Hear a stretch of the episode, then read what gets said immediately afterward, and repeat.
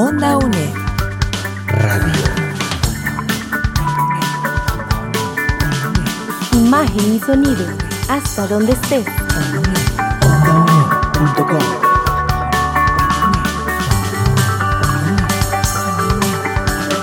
Un espacio de la Escuela de Ciencias Sociales y Humanidades de la UNED. Hasta donde estés. Onda UNED. Acortando distancias. Hola, un saludo a todos y a todas. ¿Vos sabías que en 1948, un año crucial en la historia de Costa Rica, hubo elecciones presidenciales y los candidatos fueron Otilio Late por la oposición y el doctor Rafael Ángel Calderón Guardia, que mantenía todavía una alianza, una alianza con los comunistas? Sin embargo, los resultados de esta elección fueron o parecieron imprecisos. Estalló entonces una guerra civil en Costa Rica. Triunfó el Ejército de Liberación Nacional bajo el liderazgo del conocido Pepe Figueres y empezó entonces un gobierno provisional que administró el país sin asamblea legislativa, diríamos hoy, asumiendo entonces los poderes tanto del Ejecutivo, es decir, del Gobierno Central y del Legislativo. Se instaló una junta fundadora, la Segunda República, se crearon una gran cantidad de instituciones, se abolió el ejército, se aprobó el voto universal, en donde las mujeres, por ejemplo, ya pudieron empezar a votar después de una larga lucha por décadas de que diversos sectores de la población habían estado abonando en este sentido. Y surgió una nueva constitución política, la que conocemos hoy, la de 1949. ¿Querés conocer sobre todo esto? Bienvenido, bienvenida. Seguí con nosotros. Muchísimas gracias, Lucía Arce Ovares, profesora e historiadora del curso de Historia de Costa Rica. Te saludamos hoy en nuestra tercera entrega y además te contamos que tendremos a un invitado especial. Él es el politólogo Alejandro Barahona Kruger. Así que quédate con nosotros a seguir este recorrido histórico que ya hemos empezado. Lucía, antes de darle el paso a nuestro invitado, hagamos un breve repaso por las transformaciones de Costa Rica durante el siglo XX. Adelante. Claro, habíamos hablado en nuestro programa anterior cómo Costa Rica durante el siglo XIX había tenido que dedicarse a la construcción de un Estado, establecer un modelo, un sistema político y económico, y esto también va a ir transformando la estructura o la organización social, cuáles grupos estaban en el poder, quiénes tenían más recursos económicos, por supuesto, aquellos vinculados en todos los procesos de la producción del café que terminaban con su comercialización en el exterior. Y terminamos ese siglo XIX con efectivamente un Estado bastante organizado, con un concepto de nación ya mucho más moldeado, ya sintiéndonos una Costa Rica muchísimo más eh, unificada. Pero el siglo XX entra con nuevos ciclos económicos y con contradicciones del modelo liberal que había eh, implementado a lo largo de este proceso, so, so, sobre todo en la segunda mitad. ¿Cómo pintaba el panorama de inicios de ese siglo XX. Había acumulación de tierras, por supuesto, en manos de los que habíamos llamado la oligarquía cafetalera, baja la productividad porque el café tenía ciclos importantes. Mencionar también que hacia 1890, con la inauguración del ferrocarril atlántico, ya se va a dar posteriormente una nueva actividad que es la exportación del banano bajo la modalidad de enclave. En fin, teníamos una mano de obra proletarizada y desplazada, por tanto, y concentración de todos esos procesos que poco a poco empiezan a ser más tecnológicos en pocas manos.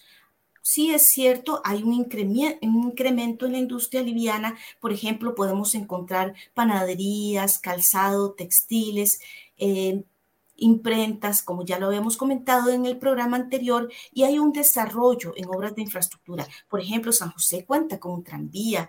Desde la década de 1880 teníamos electricidad, teníamos telefonía ya para este momento, hay una ampliación del ferrocarril y la, la economía, en fin, continúa básicamente siendo agroexportadora con café y banano, susceptible, por supuesto, a las fluctuaciones de esos precios internacionales.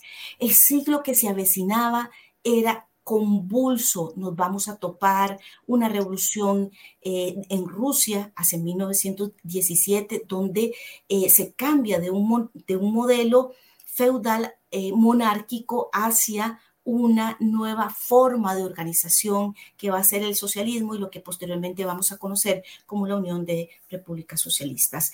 Eh, vamos a tener dos guerras mundiales, vamos a tener una crisis económica muy severa en 1929 y su consecuente depresión de 1930. Es decir, este siglo empezaba siendo muy, muy complejo. Y para conocer más de todas estas transformaciones, Catalina, vamos a hablar y tenemos hoy un invitado de lujo para hablar de procesos que van a venir posterior y que se derivan precisamente de cambios sustantivos que van a, venir con el siglo y que ya inician un nuevo periodo y que nos llevan a atender lo que estás esperando, el trabajo de investigación que tenés que hacer para este tercer eh, temática, tema.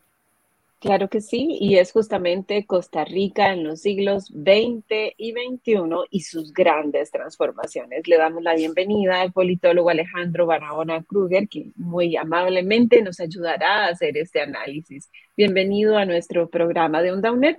Recordad primero que podés escuchar este y otros programas de historia y otras materias de la UNED en nuestro sitio web ondaunet.com o a través de Radio Nacional 101.5 FM. También puedes buscarnos en nuestras redes sociales como OndaUNET, Facebook, Instagram, YouTube, Spotify y demás. Las pasadas elecciones en Costa Rica se realizaron el 6 de febrero del presente año para escoger a una persona en la presidencia, dos personas en la vicepresidencia y 57 personas en las diputaciones de la Asamblea Legislativa. Estas elecciones tuvieron la más amplia participación partidaria de la historia del país, contando con 25 partidos inscritos para la elección presidencial y 36 para las elecciones legislativas.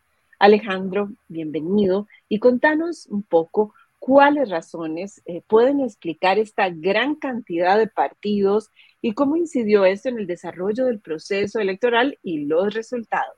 Adelante.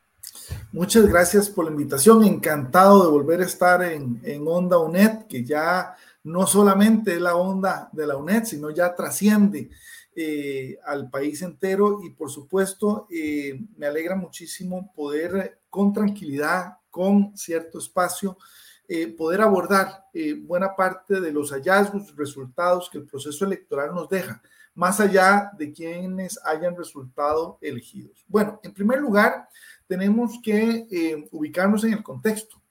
Eh, no hemos terminado de salir de una serie de crisis que ya teníamos antes del COVID y que con el COVID se profundizaron. Y esto explica a nivel latinoamericano cómo de las 12 elecciones que se han dado entre el año pasado y esta, prácticamente todas, a excepción de Nicaragua, y entenderán las razones eh, de Nicaragua, han implicado un cambio en términos de los partidos políticos que han sido electos. Y ese cambio tiene que ver, por supuesto, eh, con un descontento que ha dejado en general a las sociedades eh, la, la, forma en que hemos tenido que enfrentar el COVID-19 y muchas de las medidas adoptadas que ciertamente han traído consecuencias en términos también del aumento de las desigualdades. Eh, el segundo elemento es que ya venimos arrastrando desde tiempo atrás lo que eh, muchos de los colegas politólogos y politólogas se refieren como la crisis de representatividad, que no es otra cosa que esa evidencia del descontento o desconfianza hacia la clase política y específicamente hacia los partidos políticos que se han venido debilitando en su relación entre la sociedad y el acceso a la toma de decisiones que básicamente se obtiene cuando se es elegido, cuando se gana el favor del soberano, que es el pueblo elector. Y en este sentido, eh, creo que aquí este descontento quedó evidenciado no solamente en los dos partidos políticos más longevos en la historia, sino en los tres partidos que nos han gobernado, eh, incluyendo el Partido Acción Ciudadana, que tuvo dos periodos consecutivos. Y entonces, claro, Frente a esa realidad tenemos que entender por qué en los estudios de opinión pública, eh, tanto identificados eh, dentro de los estudios que realiza la Universidad de Costa Rica como la Universidad Nacional, CIEP e IDESPO, estoy hablando específicamente, el 80% del electorado aspiraba y deseaba un cambio. Y ya con esto eh, podíamos entender un poco que lo que no se quería era temas de partidos tradicionales, ni de la política tradicional, ni de personas que tenían que ver con esa tradición partidista o político electoral. Y esto nos lleva al último elemento, y es ciertamente que hubo resultados, tanto a nivel presidencial como a nivel legislativo. Rápidamente a nivel legislativo, fueron electas muchas bancadas, o sea, mantenemos el multipartidismo y la cantidad de diputados y diputadas escogidas por cada fracción tienden a ser más parejas, ¿ok? Entonces, eh, evidentemente, el, eh, el soberano eh, no le dio el control a uno o a dos partidos, sino que se necesitan al menos tres partidos para lograr una mayoría. Y esto significa una capacidad no solo de diálogo, negociación, sino también de equilibrios. Y yo creo que eso en términos democráticos es un mensaje muy importante que nos da esperanza. El segundo elemento también es que a nivel del Ejecutivo eh, tenemos claro por primera vez un candidato de un partido, que hay que decirlo, es bastante nuevo.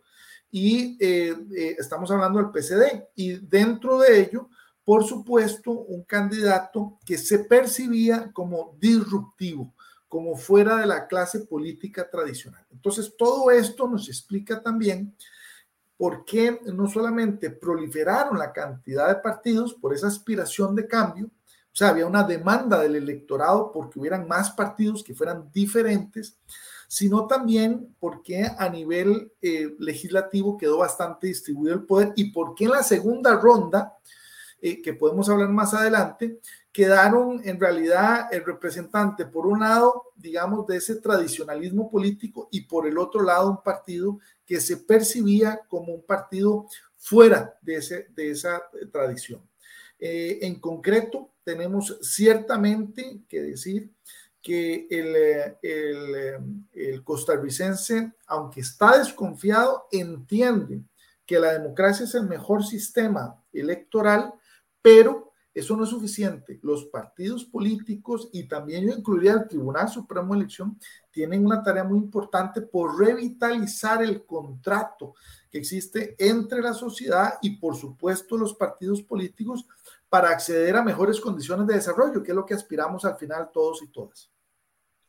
Pues precisamente en estas elecciones del 2022, así como nuestro experto hace el proceso de recapitulación, ninguno de los candidatos presidenciales obtuvo el 40% de los votos necesarios para resultar ganador y por eso en la segunda ronda del 3 de abril se convoca a la participación de los dos candidatos más votados favoreciendo eh, efectivamente el resultado con un 53% al señor Rodrigo Chávez. Un dato interesante, como usted mencionaba, es que el Partido Progreso Social Democrático fue apenas fundado en el año 2018.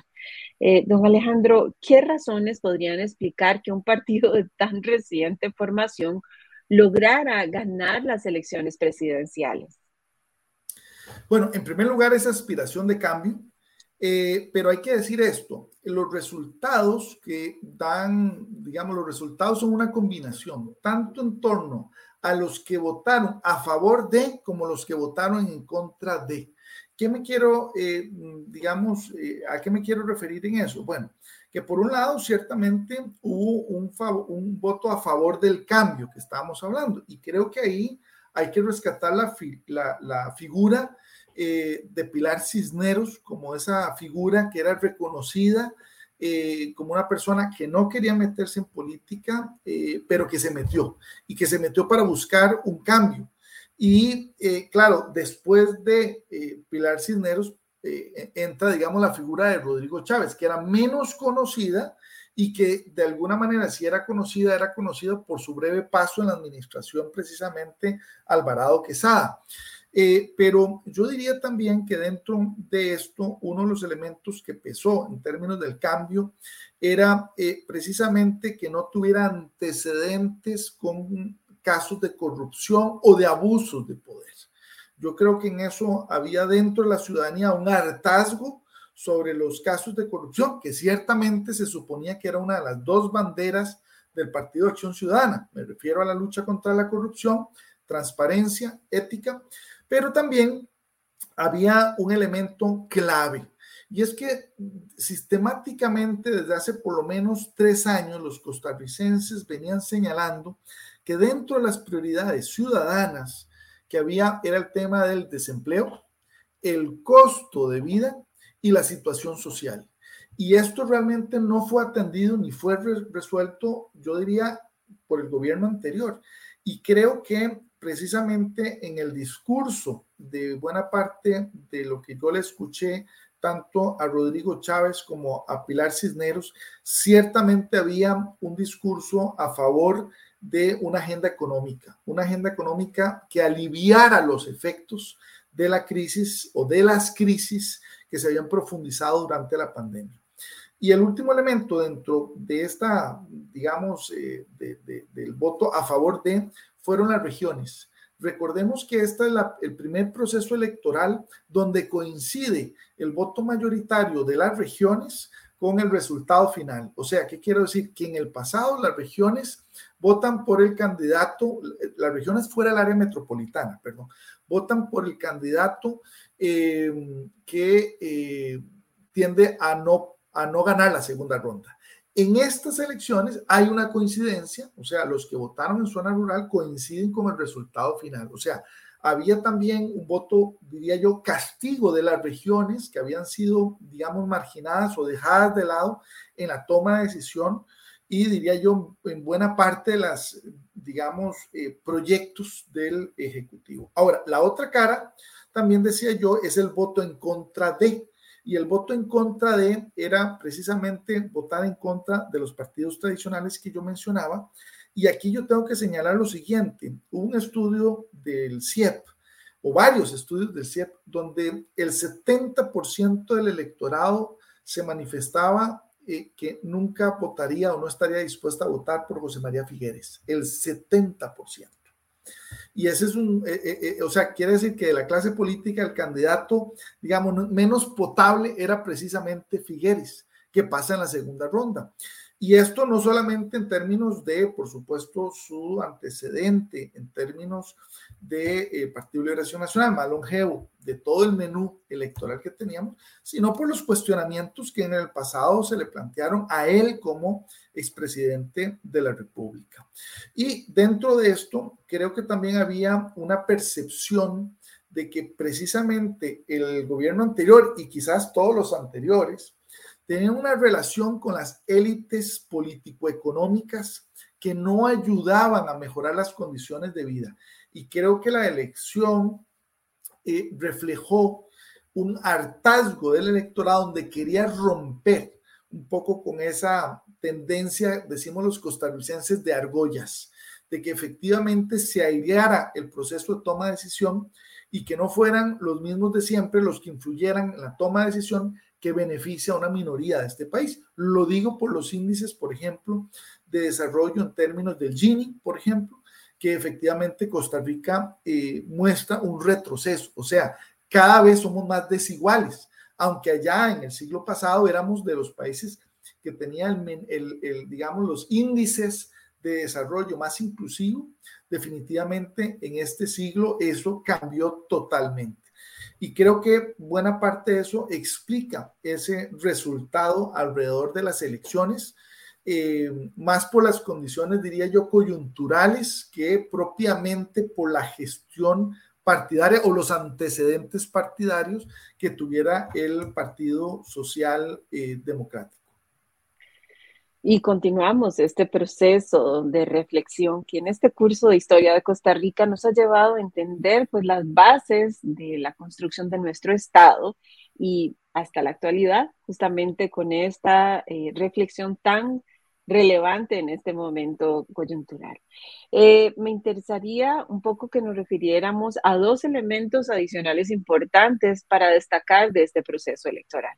El primero es que el Partido Acción Ciudadana, que era el partido oficialista que lo fue por dos eh, periodos seguidos, sufrió una amplia derrota con menos del 1% de los votos, ¿verdad? Y el segundo fenómeno es que la primera ronda eh, presentó el abstencionismo más alto en la historia de nuestro país, siendo un poco más eh, del 40% de, de las personas ciudadanas que lo expresaron. Alejandro, ¿qué razones explican estos eventos y cuál podría ser una reflexión final sobre estos aspectos? Bueno, a nivel del Partido Acción Ciudadana, ciertamente hay que decir que no recuerdo que hubiera un antecedente en el que el partido de gobierno se quedara en el siguiente periodo presidencial sin representación legislativa. O sea, no es un castigo solo en términos del Ejecutivo, de que no pasara segunda ronda o que inclusive en primera ronda alcanzara una votación tan baja, sino que a nivel legislativo no le alcanzó para tener ni siquiera uno de los 57 escaños en la Asamblea Legislativa. Ese sin duda alguna es un voto castigo a lo largo y ancho del país, que yo diría le deja enseñanzas no solo al Partido de Acción Ciudadana, le deja enseñanzas a otros partidos políticos también.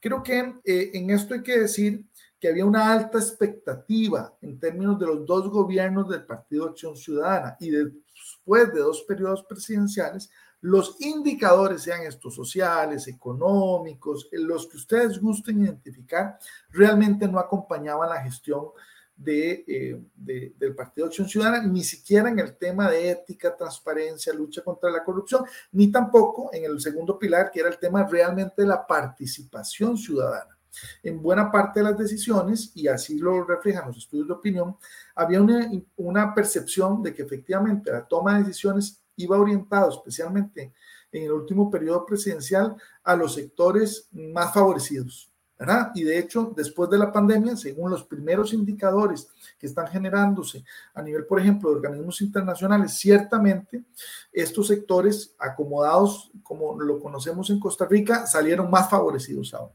Pero creo que aquí también hay que decir que además de esa falta de congruencia, eh, una desconexión con los sectores medios, urbanos y educados, que era buena parte de los grupos que más respaldo eh, generaban al partido Acción Ciudadana. Inclusive a nivel de las universidades públicas, hay que decirlo, que también se notó ese voto castigo, que en las dos pasadas elecciones más bien tendían a identificarse más con el partido Acción eh, Ciudadana. Hay un elemento también y es que más allá de la reforma electoral, que reconocido por el propio presidente Alvarado no fue progresiva, o sea que más bien afectó aún más las desigualdades, él se había comprometido a dos cosas cuando pasó esa primera reforma electoral en el primer año de gobierno. Una era trabajar en una segunda reforma electoral que tratara efectivamente de procurar mayores equilibrios o mayor justicia tributaria. Esto nunca fue ni siquiera presentado a nivel legislativo. Y el segundo era eh, la agenda de reactivación económica con la visión de generación de empleo. Esto tampoco se dio. Entonces, como vemos, ciertamente eh, había también, eh, diría yo, una falta de congruencia dentro ya no solo del discurso, sino de los compromisos políticos. Voy cerrando en términos también de que se dieron muchos casos de corrupción o de abusos de poder. No necesariamente lo mismo, pero por la ciudadanía es percibido como un elemento de desaprobación ante el accionar político o de la toma de decisión. Y esto efectivamente, yo diría que se cobró y se cobró con intereses en términos mm, del partido eh, Acción Ciudadana, que sin duda alguna queda muy, muy, muy golpeado. Yo diría, además de que no tiene deuda eh, política, eh, realmente eh, no queda con nadie que lo represente, que lo pueda defender en el Congreso frente a los cuestionamientos, por ejemplo, de control político que se hace ahí. Con respecto al tema del abstencionismo, me parece también que hay que señalar que, por un lado, decíamos anteriormente que hay una crisis de representatividad y déjenme citarles las dos razones principales por las que los electores no fueron a votar, porque recordemos también efectivamente que esa eh, eh, segunda ronda fue de las que mayor abstencionismo presentó. Pero ¿por qué lo presentó? El 54% eh, dijo que no iba a ir a votar en la segunda ronda porque estaba disgustado o rechazaba a los políticos, a los y a las políticas, ¿verdad? Eh, y este es un elemento crucial, o sea, estamos hablando de más de la mitad está disgustado, molesto, e, efectivamente hay un malestar.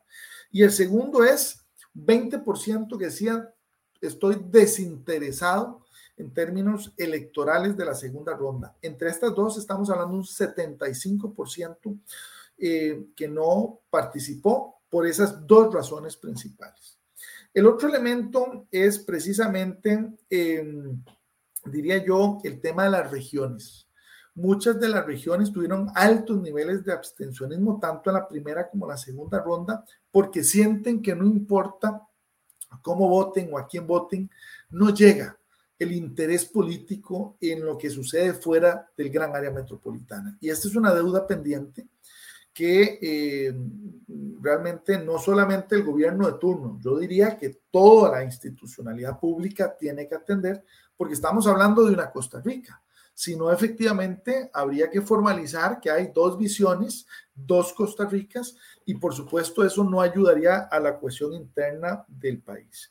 Pero también el tema de los indecisos, indecisas, un porcentaje altísimo de electores que se, se manifestaban indecisos o indecisas, inclusive días antes de ir a votar. Casi arriba de un 23% del, del electorado tomó la decisión de por quién votar el mismo día de las elecciones, inclusive haciendo fila. A mí me, me consta algunas de esas, de, de esas situaciones. ¿Qué quiere decir? Que realmente la gente eh, o no se tomó el tiempo o no logró identificar diferencias fundamentales que le ayudaran a decidirse previamente a ir a votar o que lo dejó de último. Cualquiera de las razones, ciertamente hay que decir que eso explica por qué un abstencionismo también tan alto, en donde yo de nuevo aquí llamo la atención en la necesidad de entender que aunque el sistema democrático tenga muchísimos defectos, es el sistema que más nos permite a lo largo de nuestra historia encontrar y construir acuerdos. Pero ciertamente esto no es automático requiere un esfuerzo y no solamente un esfuerzo de carácter electoral, sino democrático. ¿Qué quiero decir con eso? Que tenemos que lograr entender que las elecciones son un reflejo de nuestra cultura política. Y la cultura eh, se desarrolla no solo desde eh, primaria, secundaria, sino que requiere una formación política que es diferente a la capacitación electoral. Y creo que en esto tanto los partidos como el Tribunal Supremo de Elecciones lo han descuidado. Ojalá desde las universidades, con esfuerzos como los que estamos hoy haciendo, se tome conciencia sobre la importancia de la política, entendida la política no en términos electorales, sino que la política, al final de cuentas, es el arte de las decisiones, individuales o colectivas. Y dentro de eso tenemos no solamente que ir afinando esa capacidad individual, sino colectiva. Y creo que ahí tenemos una tarea pendiente, no solo en próximas elecciones nacionales, sino también recordemos que cada dos años tenemos también procesos electorales. El próximo será para elegir alcaldes y regidores, que son los políticos más cercanos a nuestra realidad costarricense. Pero eso será tema de otro programa. Por supuesto que vamos a estarlo invitando, don Alejandro, para que analicemos esos procesos. Muchísimas gracias, excelente recorrido y abordaje. En síntesis, bueno, eh, de acuerdo con todo lo que don Alejandro como analista político nos explicaba, el electorado en estos comicios recién pasados quería romper con el vínculo político y la clase dominante. ¿Por qué? Porque cada vez más estamos siendo una sociedad desigual. Los costarricenses entonces buscamos un cambio. Eh, en medio de una crisis de representatividad. Esto es lo que nos mencionaba, y además también eh, con una serie de agravantes externos e internos el COVID y ahora recientemente se han sumado algunos otros elementos como ya los conocemos. Si bien es cierto y, lo subrayaba don Alejandro Barahona, el politólogo que nos acompaña, el sistema democrático es la forma en que a los costarricenses nos ha eh, facilitado, nos ha permitido construir acuerdos, pero el conocer en esta formación política y agregaría yo histórica de vos como estudiante que hoy estás con nosotros y a lo largo de este proceso de programas, sabemos que la responsabilidad también está de nuestro lado. Eh, la parte participación es sustantiva y esa participación a partir del conocimiento permite la toma de decisiones. Esperamos que esto ha sido, eh, a este programa haya sido de gran provecho para vos. Agradecemos a los periodistas de Onda UNED, Catalina Montenegro y a José Navarro y a nuestro invitado especial, el politólogo Alejandro Barahona Kruger. Muchísimas gracias. Un abrazo fraternal para todos, para todas. Onda UNED.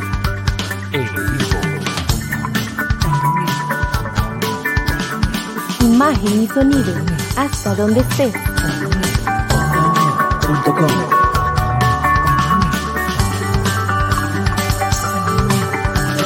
Un espacio de la Escuela de Ciencias Sociales y Humanidades de la UNED. Hasta donde estés. Onda UNED. Acortando distancias.